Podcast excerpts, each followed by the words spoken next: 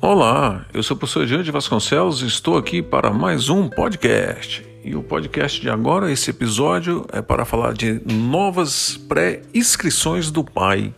Estamos abrindo hoje, dia 23 de abril de 2020, novas pré-inscrições para serem aceitas no projeto PAI. Essas inscrições estarão aguardando vagas, aguardando demandas e assim que necessário nós vamos estar chamando. Então é um cadastro de reserva. Faça essas inscrições no portal Área do Aluno, menu Projeto Pai, efetuar pré-cadastro Pai. O site é https://pai.net.br.